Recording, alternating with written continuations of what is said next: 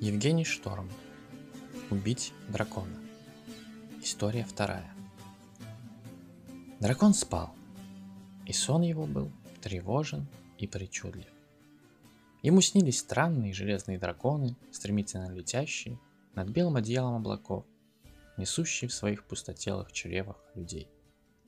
Он разглядел их через узкие круглые отверстия, идущие с обеих боков. Сами драконы гудели и пахли гарью. Причем запах во сне становился все сильнее и сильнее, пока чуткие ноздри спящего дракона не вздрогнули, и он не проснулся, убедившись, что запах никуда не исчез.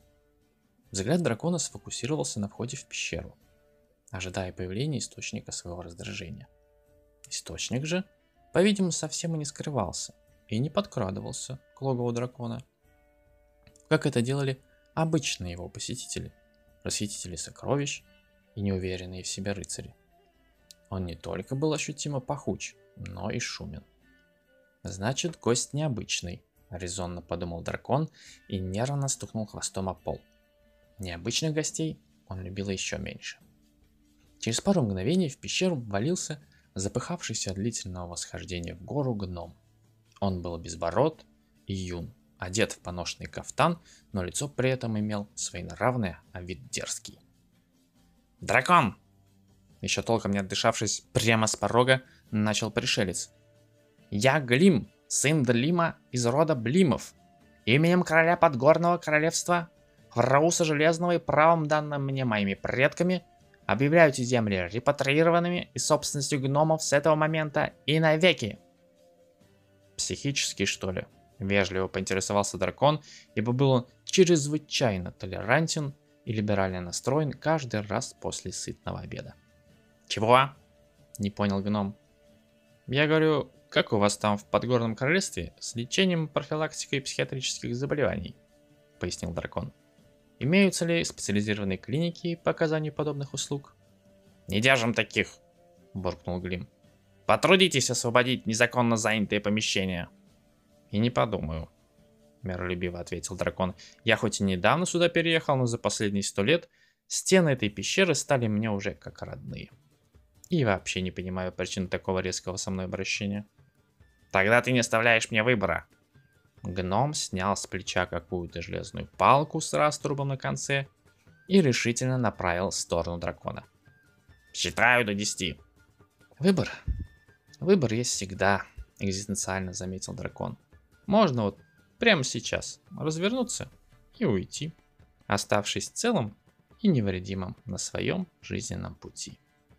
Однако Глима это не убедило, и он начал читать. «Девять, я даже сделаю вид, что ты не приходил вовсе. Восемь. И не угрожал мне беспричинно. Семь. И вообще, считаю своим долгом предупредить. Шесть. Что никакая магия на меня все равно не действует. Пять. И смерть твоя будет глупой и бесславной. Четыре. Тебя что, и дома никто не ждет? Три. Ну там, семья. Два любимая гномиха. Последний вопрос сбил гнома со счета. «Тра!» — ответил Глим. «Ждет! Поэтому я и здесь!» «Ну вот», — одобрительно сказал дракон. «Мы на пути к конструктивному сотрудничеству». И тогда-то он и сказал, что я получу его дочь не раньше, чем гномы вернут себе безымянную гору. Глим печально вздохнул, чем и завершил свой рассказ. В жизни каждого должно быть место подвигу, философски сказал дракон. Особенно любовному. Но что же вы все этим местом выбираете мой дом? Глим уже совсем было собрался вернуться к порочной практике угроз драконам, как тот его спросил. А с чего ты, мил гном, взял, что это та самая? Безымянная гора. Глим покопался в своем размером с него самого рюкзаке и извлек из его бездонных недр деревянную табличку с надписью «Безымянная гора». Ты указатель украл, констатировал дракон с ноткой осуждения в голосе. Это доказательство, насупленно возразил гном. Что ж, можешь смело воткнуть это доказательство, сказал дракон, в любую другую гору в округе. Насколько я знаю, им никто никаких имен не давал. Все они в этом смысле безымянные. Нет, упорствовал гном. У нас все ходы записаны. Он достал увесистый фолиант, богато инкрустированный самоцветами. Вот, летопись великого переселения. Все указанные мне факты сходятся именно с этой горой. Я так понимаю, усмехнулся дракон. Книгу ты тоже посоимствовал, как доказательство. Глим покраснел. И это к делу не относится, буркнул гном и снова поднял оружие. Гора или смерть? Ну, положим, гора, продолжил веселиться дракон. А что ты собираешься делать с ними? Он кивнул, явно довольный мордой, куда-то за плечо гнома. Глим помотал головой, не сводя прицела с дракона. На этот старый трюк я не куплюсь. Там никого нет. Сзади дипломатично кашлянули. Отчего юный гном почти подпрыгнул на месте и резко развернулся. В метрах пяти от него стояла делегация крестьян с вилами и недобрыми лицами. Седобородый старейшина, стоявший впереди, сперва почтительно обратился к дракону. «Просим прощения, милорд. Мы предупреждали его, что сегодня неприемный день, но ему удалось проскользнуть». А затем Глиму. «Что касается прав гномов на эту гору, юноша, то они оставили ее добровольно, как только опустошили все ее недра. И стояла она бесхозной не один десяток лет. «Да чего с ним рассусоливать?» Вперед вышла дородная крестьянка, уперев руки в широко круглые бока.